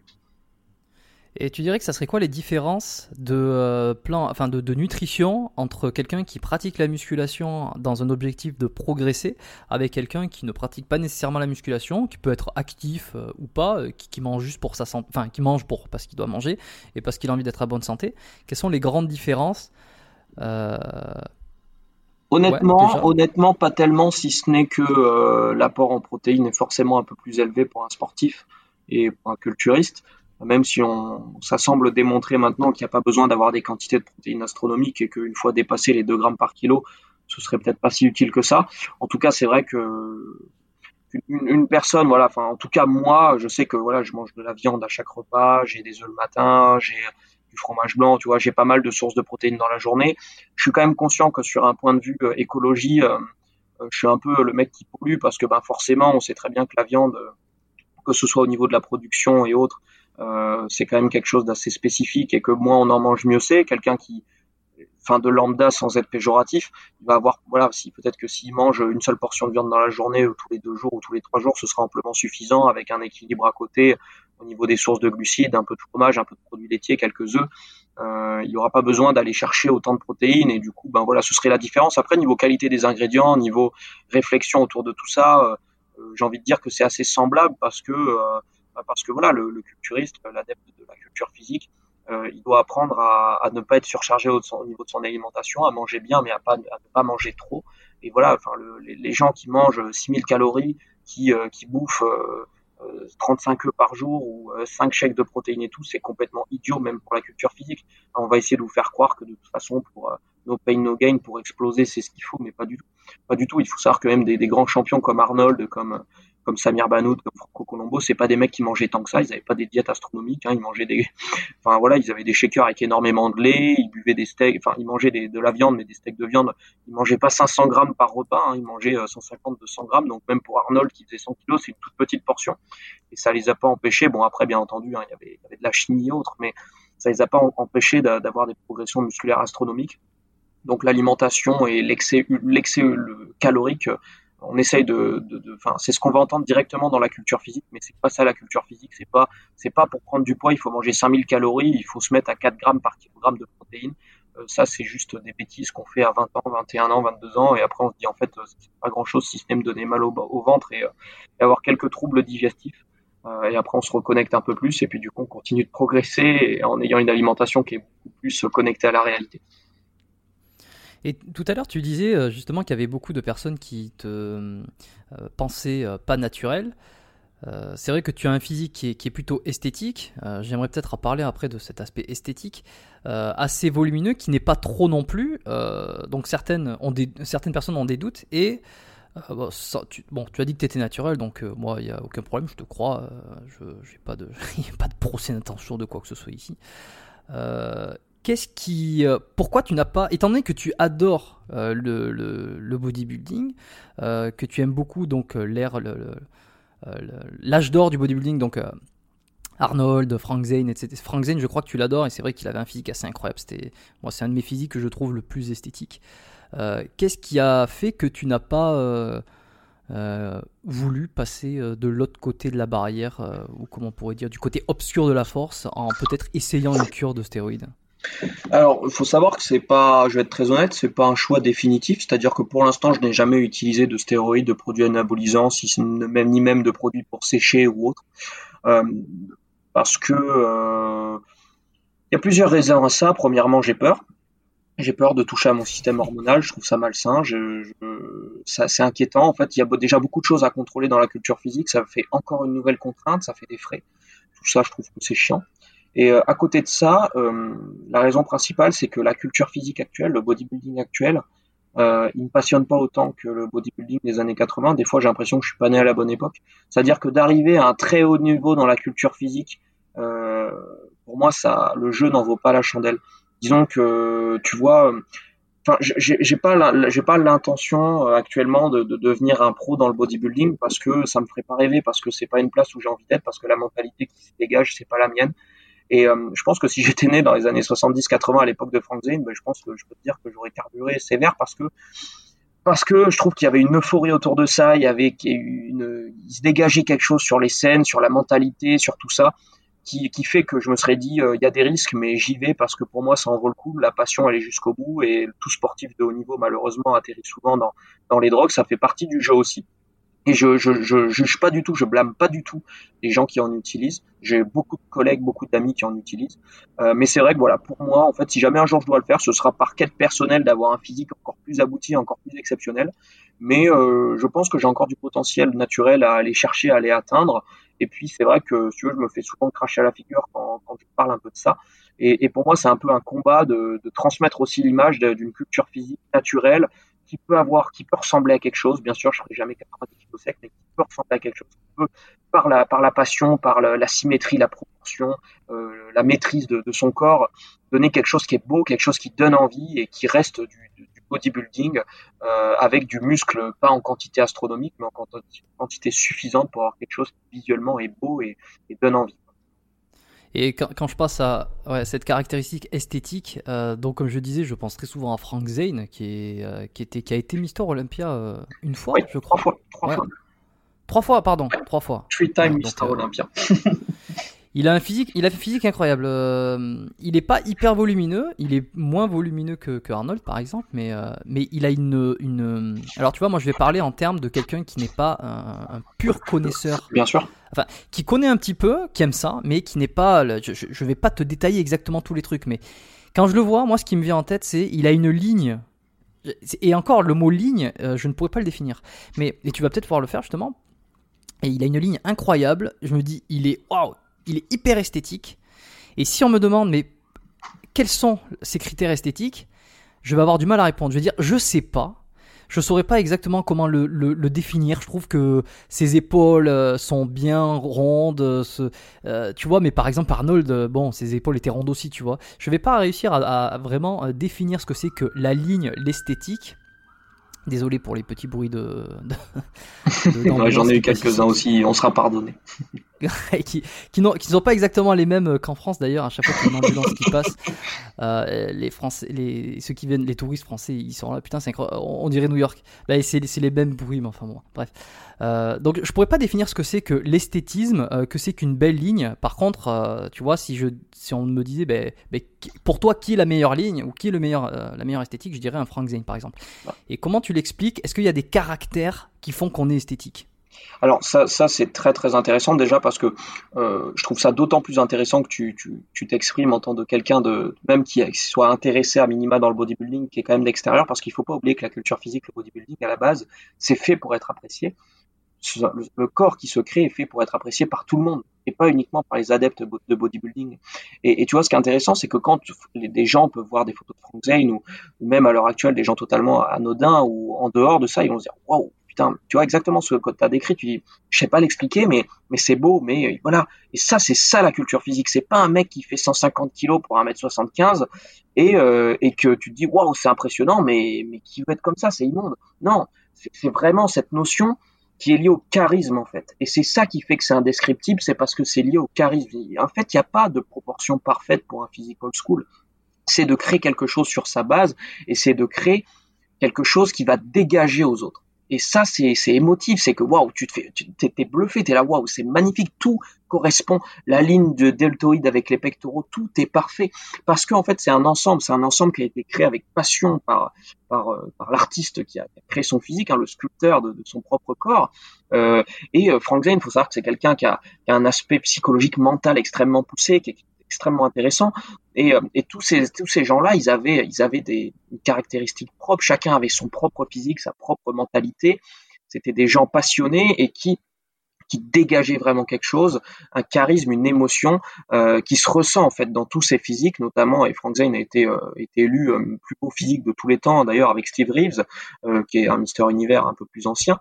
Et, euh, et voilà, et en fait c'est subjectif, et c'est là, c'est là tout, tout ce qui est intéressant dans ce sport, c'est la subjectivité de la culture physique, c'est-à-dire que des gens vont pouvoir aimer, d'autres ne vont pas pouvoir aimer, mais la plupart des gens qui vont voir un Frank Zane vont se dire waouh je sais pas vraiment le décrire, mais c'est beau, ça me fait rêver, c'est magnifique, tout est bien géré, tout est bien équilibré. Bien entendu, il y a des grandes notions, c'est-à-dire d'avoir une taille fine, d'avoir un évasement au niveau des, épaules, euh, d'avoir des, abdos et des obliques assez saillants. Euh, mais après, en dehors de ça, tu veux, on pourrait détailler toute l'anatomie euh, muscle par muscle, mais euh, ça pourrait pas décrire cette sensation qu'on a vis-à-vis d'un physique. Et maintenant, on a des gens qui sont chaque muscle est développé au maximum, chaque muscle est à 3% de matière grasse mais il n'y a pas ce qu'on appelle en fait, c'est ce qu'on appelle le flow en anglais, le flow dans le bodybuilding. C'est cette mm. capacité à dégager quelque chose en fait, et, qui se ressent encore plus à travers le posing, euh, au mouvement du corps. C'est là où on arrive dans une dynamique encore un, step après le muscle sur le, le, fait de présenter son physique. Et tout ça, tout ça, c'est ce qui me passionne dans la culture physique. Et c'est ce que j'essaye à ma petite échelle de dégager à travers ce que je construis et ce que je véhicule sur, sur les réseaux, de refaire le lien entre, entre ce côté un peu admiratif de la culture physique où on s'émerveille pas juste sur une quantité de muscles, mais bien sur un équilibre, une symétrie globale euh, qui n'est jamais parfaite et qu'il n'y a pas de, de recette magique et, euh, et, de réponse exacte à tout ça parce que c'est de l'instinct, parce que c'est du plaisir, c'est de la passion, c'est du partage d'émotions et c'est là où on rentre sur le côté artistique plus que, plus que sport scientifique.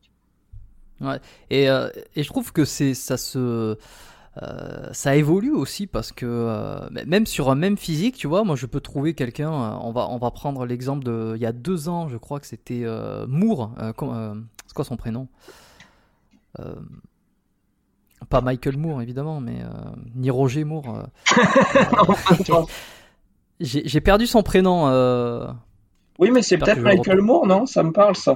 un métis? Ouais, je, cherche rapidement. Euh, Patrick Moore, voilà, Patrick, Patrick Moore, euh, qui avait un physique, je trouvais incroyable il y a deux ans sur euh, donc Monsieur Olympia. je crois qu'il était dans la catégorie des gros ou des, ou des 212 ou des, ou des je sais plus quoi. Il y, a deux ans, quand c'était la, première fois, c'était Lucas Gouif qui en avait parlé dans une de ses vidéos et qui avait montré son physique, qui était que je trouvais d'un esthétisme absolument faramineux. Et pour moi, ça représentait ok là, on a un physique incroyable. Lui, il va prendre, euh, il va prendre de la masse et puis il va pouvoir rivaliser euh, dans les prochaines années avec euh, les plus grands Mister Olympia. Il avait foutu tout le monde sur le carreau. Et c'est l'année dernière, je crois, au dernier Mister Olympia, il avait, il avait complètement. alors, c'est hyper subjectif, hein, mais, mais, mais j'ai été tellement déçu parce qu'il avait pris beaucoup de masse en l'espace d'un an là. Mais par contre, il avait plus du tout cette ligne qu'il avait. Alors peut-être qu'il avait raté sa sèche euh, pour, euh, pour Olympia, peut-être qu'il n'était pas hyper euh, préparé. Mais en l'espace de un an, le, le, facteur esthétique, et pourtant c'était le même corps. Hein. Enfin, c'était le même corps. C'est, la même structure. Voilà, c'est la même structure. Euh, les, les, insertions musculaires, elles n'ont pas bougé. Le, les longueurs osseuses non plus. Il n'a pas grandi. Hein, il a terminé sa croissance. Mais pourtant, euh, sa préparation ou je ne sais quel euh, produit peut-être qu'il a utilisé, j'en ai aucune idée, fait que il a perdu cette caractéristique esthétique. Et tu vois, ça bouge quoi. Et, et, inversement, un mec qui a remporté le le classique physique l'année dernière, le, celui qui a la moustache. Je perds les noms. Chris Bumstead. Ouais, Chris Bumstead. Et bien sur scène, je l'ai trouvé incroyable. Après, c'est juste personnel. Hein. Je l'ai trouvé superbe.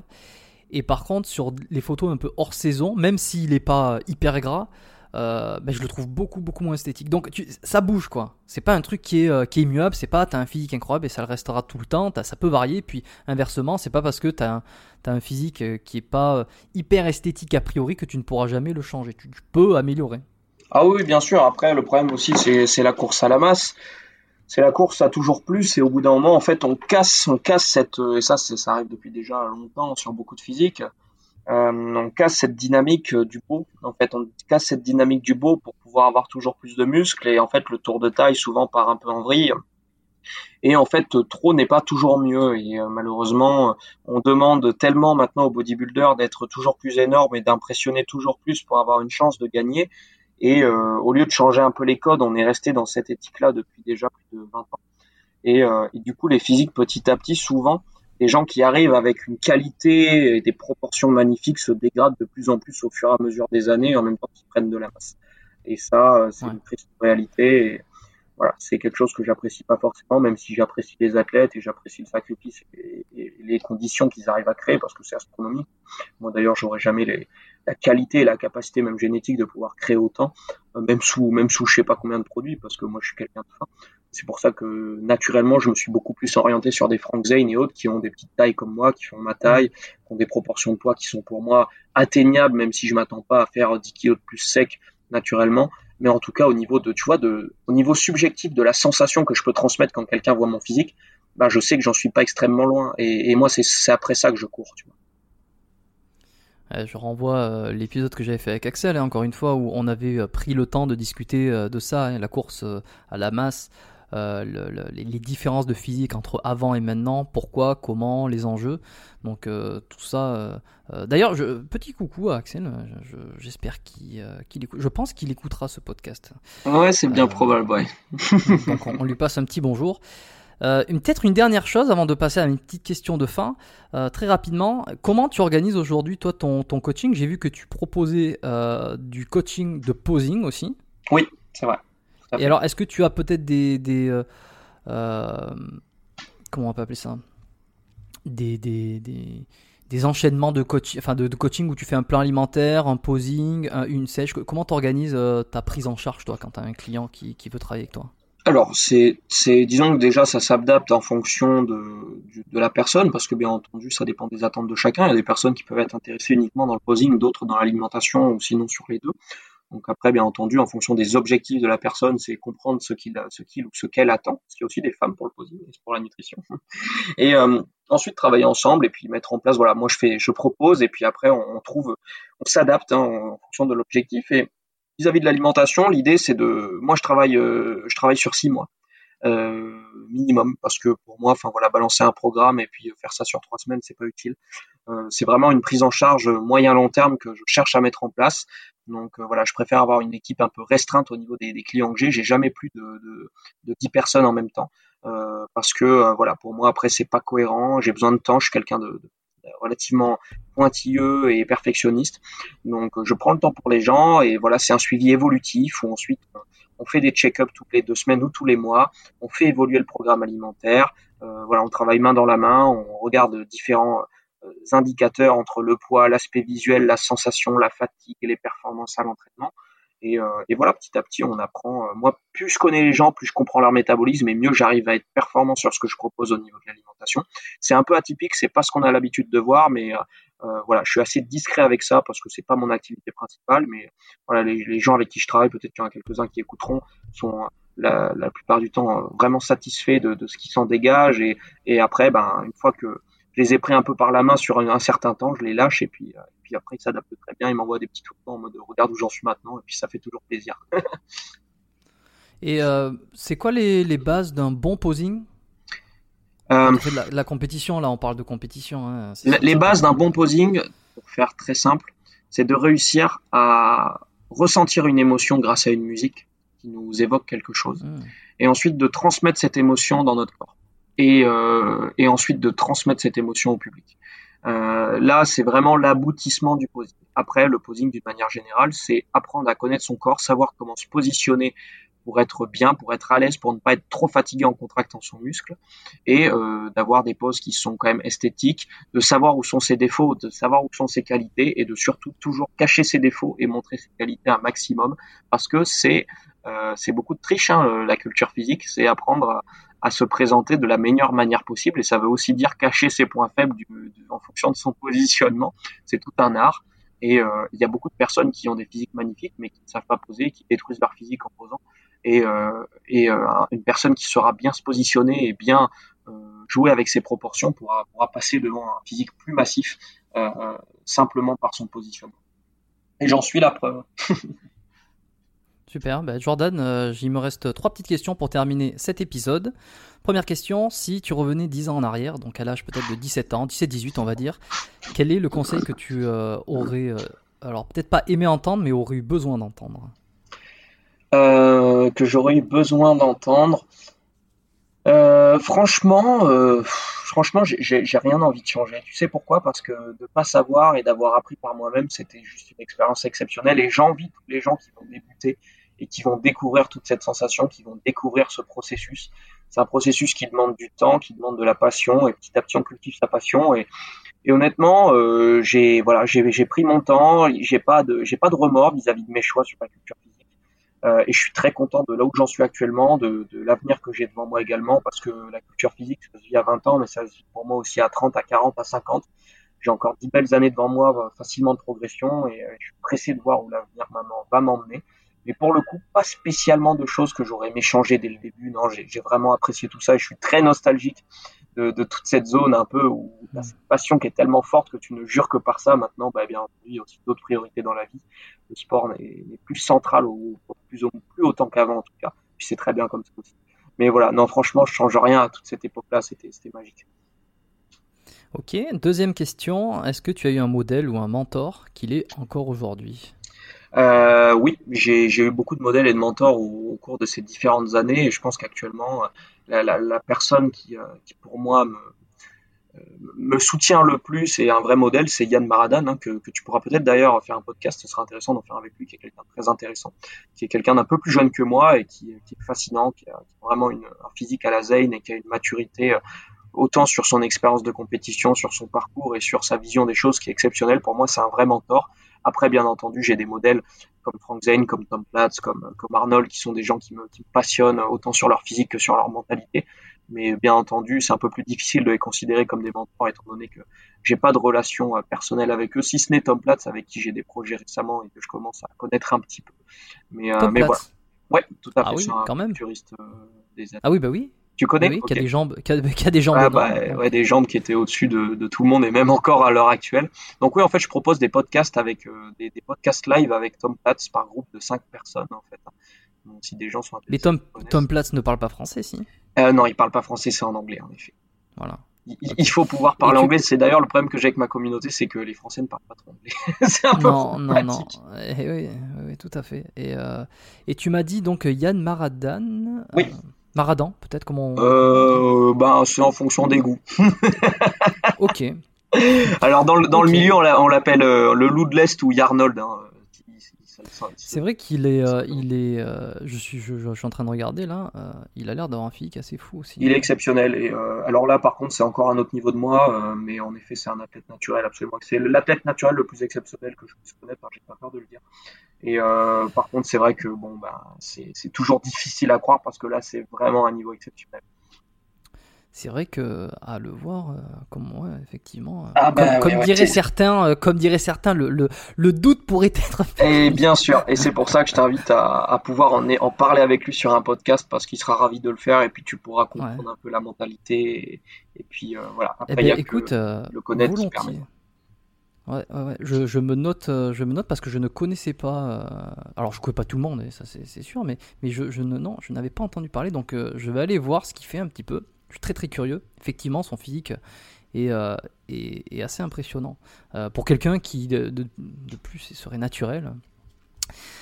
Euh, troisième question, est-ce qu'il y a un livre qui t'a marqué particulièrement? Ce n'est pas forcément du body, enfin, c'est pas obligé de se sortir un livre de, musculation, que tu as envie de recommander aujourd'hui sur le podcast, peut-être nutrition ou d'autres, ou même un roman, hein, tout, fonctionne ici. J'en ai deux. J'aurais Total Recall. Total Recall, c'est l'autobiographie mmh. d'Arnold Schwarzenegger. Pourquoi? Tout simplement parce que ce livre m'a vraiment ouvert les yeux sur ce que c'était que l'ambition en fait, en dehors du bodybuilding. C'est-à-dire que quand on lit que à 25 ans, donc à l'âge que j'avais quand j'ai lu le bouquin, euh, il était en train d'acheter euh, plusieurs propriétés, qu'il était Mister Univers, que euh, il, il, allait dans des soirées pour pouvoir être avec Clint Eastwood et des gens du cinéma parce qu'il voulait être acteur. quand on voit que voilà, en fait, quand on voit toute son évolution, il détaille tout. C'est hallucinant et ça fait du bien en fait dans un monde où les ambitions sont bloquées la plupart du temps. Euh, et où on entend trop souvent mais non ça c'est pas possible etc de voir tout ce qu'il a fait de voir à l'âge à lequel il le fait et, et la détermination la remise en question qu'il a constamment ça c'est un gros bouquin mais c'est fascinant vraiment fascinant pour moi ça m'a ouvert les yeux ça m'a donné envie de voir beaucoup plus loin que, que mes propres ambitions et après euh, ce serait des c'est un peu particulier c'est des audiobooks en fait hein. Ça c'est des audiobooks de Jim Rohn Jim Rohn c'est un c'est un, un, peu un je sais pas comment on appelle ça en français un, comment dire, un, une sorte de un motivateur en fait. C'est quelqu'un qui, parle sur du développement personnel. comment? Un peu comme un Tony Robbins, quoi. Exactement. En fait, c'était le mentor de Tony Robbins. Euh, et, euh, et, pour moi, c'est quelqu'un qui m'a vraiment euh, apporté énormément à travers ses audiobooks qui sont très très basiques, très simples, mais qui apportent une mentalité, qui apportent une, une idée pour voir les choses, pour se gérer dans la vie, se gérer sur évoluer dans son environnement professionnel, évoluer financièrement, ce qu'on attend de tout ça. Euh, et c'est des choses qui, m'ont vraiment, euh, il y a 25 ans, donc il y a deux ans, complètement changé ma mentalité et qui en deux trois ans déjà, parce que j'ai 27 maintenant, à peine deux ans, ont énormément changé de choses dans ma vie et ça a été des gros gros déclics pour moi. Donc, et tu penses à un livre particulier de, de, de, Jim Brown là? Pas... euh, Alors en fait, il y a énormément d'autres. Il y a, y a, deux trois livres audio de lui euh, qui se rapprochent. Euh, je me souviens plus des noms parce que je les ai tous faits, mais j'ai plus les noms exacts. Mais peu importe lesquels, une fois qu'on a accroché, je crois que c'est change, change your habit of life, ou un truc comme ça, changer ses habitudes de vie, ou, ou, les, les, sept piliers du succès. C'est des trucs un peu bateaux sur les noms, mais, mais le personnage est fascinant. Ça, en fait, écouter sa voix, c'est, il a vraiment quelque chose dans sa voix qui, qui fait qu'il est bon pour ça en fait et, et, le message qu'il véhicule c'est quelqu'un qui est décédé maintenant qui, était âgé déjà à l'époque où il a fait ça et, et, je trouve que ça lui donne enfin, c'est pas quelque chose de marketing c'est complètement gratuit vous pouvez les trouver sur YouTube et, et on sent que c'est pas marketing et ça change de ce qu'on voit actuellement et, c'est vraiment des, des, choses intéressantes vraiment je, je te conseille déjà de toi éventuellement de les écouter et pour toutes les personnes intéressées de les écouter Très bien, je laisserai, euh, je laisserai bon, ça dans, la description. Si je trouve euh, deux trois livres, euh, je glisserai les noms euh, dans, dans les notes de l'épisode. Euh, merci Jordan d'être passé sur le podcast, d'avoir partagé ton expérience, ton expertise aussi sur, sur, sur la nutrition, sur le bodybuilding. Hein, C'était très intéressant. on te retrouve bien évidemment sur ta chaîne YouTube que je laisserai dans les notes, ton Instagram. Euh, ton Facebook peut-être Où c'est qu'on peut te retrouver euh, à part ces, Honnêtement, principalement Instagram parce que je suis, euh, enfin dès que j'ai une vidéo YouTube, je la partage sur Instagram. Là où je suis le plus actif, la plateforme où c'est le plus intéressant de me suivre, ça reste Instagram. Soit au niveau des stories de mes posts, je, discute beaucoup en plus au final sur les posts. Je l'utilise pas uniquement comme une plateforme visuelle, mais vraiment comme une plateforme d'échange avec ma communauté. Donc, en effet, pour les gens qui ont envie de jeter un petit coup d'œil, c'est plutôt sur Instagram, sur Jordan Béjoli. Parfait, bon ben c'est clair, hein, ça sera le, le, premier lien euh, dans euh, la, la, petite section euh, contact, euh, contact Jordan. Ça sera le lien de ton Instagram. Merci. Est-ce que tu as peut-être un dernier message ou une dernière chose à vouloir, message à faire passer avant qu'on s'arrête ici et qu'on libère un petit peu de Ouais, bah, simplement, bah, déjà merci aux, aux, personnes qui ont pris le temps d'écouter ce podcast de, de plus d'une heure, hein, quand on discute à chaque fois. Moi, je suis une pipelette, hein, faut pas m'en vouloir. Mais voilà, de, de rester vraiment, retrouver la connexion avec soi, je pense que c'est le, le la phrase et le mot à retenir, l'idée à retenir de, de ce podcast, euh, que ce soit même pour la culture physique ou plus généralement pour euh, tout dans la vie, que ce soit au niveau de la nutrition et autres. Euh, ne vous attendez pas à trouver euh, les recettes miracles et surtout ne dépensez pas votre argent bêtement dans des compléments miracles et dans des solutions miracles. Euh, prenez le temps d'apprendre, prenez le temps d'essayer de, vous-même. Hein. Je pense qu'il faut essayer. bien entendu, il faut se former, mais il faut d'abord essayer, ressentir. Et la culture physique m'a apporté énormément dans ma vie et m'apporte toujours énormément aujourd'hui sur beaucoup d'aspects. Donc euh, vraiment pour les gens qui, qui, ont été bloqués comme j'ai pu l'être plus jeune, de sauter le pas, de se dire ok je peux je peux essayer, je peux peut-être que je peux essayer voir comment moi je le ressens. Et euh, on n'est pas obligé d'être un bêta euh, euh musculeux qui, qui, ne pense à rien d'autre que ses muscles quand on fait du bodybuilding. Et j'aimerais que, que, ce sport soit, cette idée, cet art soit ouvert à beaucoup plus, à un monde beaucoup plus vaste. Et c'est vraiment ma, mon life goal, tu vois, c'est de pouvoir partager ça avec un environnement bien plus vaste que, que les adeptes de la culture physique.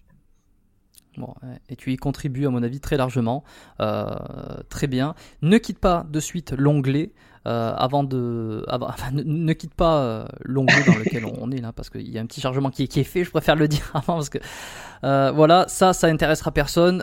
merci à toi Jordan, je te dis à très très bientôt. Merci à tous, merci Jérôme. Merci d'avoir écouté cet épisode jusqu'au bout. Si vous avez aimé, partagez euh, ce podcast à quelqu'un de vos amis qui serait intéressé par les thèmes de cet épisode ou de l'émission en général. Vous pouvez également le partager sur vos euh, stories Instagram si vous avez un compte. Et n'oubliez pas de m'identifier dessus, je pourrai repartager en suivant sur mon compte. Ceux qui veulent vraiment me filer un petit coup de pouce supplémentaire et soutenir l'émission, vous pouvez me laisser une évaluation de 5 étoiles sur l'application Apple Podcast qui se trouve sur l'iPhone. Vous pouvez aussi accompagner cette euh, évaluation d'un commentaire. Euh, ça sera le top du top. Euh, donnez-moi juste votre avis sur l'émission. Il y a pas mal de nouvelles étoiles ces derniers temps. Et donc je vous remercie tous. On va finir par aller chercher Jean-Claude Van Damme. je l'espère pour ceux qui ont écouté l'épisode avec Mick Et comme toujours, vous avez dans les notes de l'épisode le lien vers la lettre biomécanique que vous pouvez retrouver à biomécaniquepodcast.com slash lettre. Euh, vous pouvez encore vous inscrire, vous ferez partie de mes contacts privés et euh, vous recevrez euh, l'épisode de la semaine directement dans votre boîte mail, accompagné de la lettre biomécanique une fois par mois où je reviens sur mes astuces. mes conseils, mes réflexions, un petit peu d'actualité aussi pour vous aider à mieux comprendre votre corps, le fonctionnement de votre mécanique, mais aussi vous permettre d'améliorer votre activité sportive, euh, d'avoir moins de douleurs, euh, de guérir plus facilement de blessures et d'être euh, en meilleure santé de manière générale. Je vous laisse aller regarder ça, c'est biomécaniquepodcast.com slash.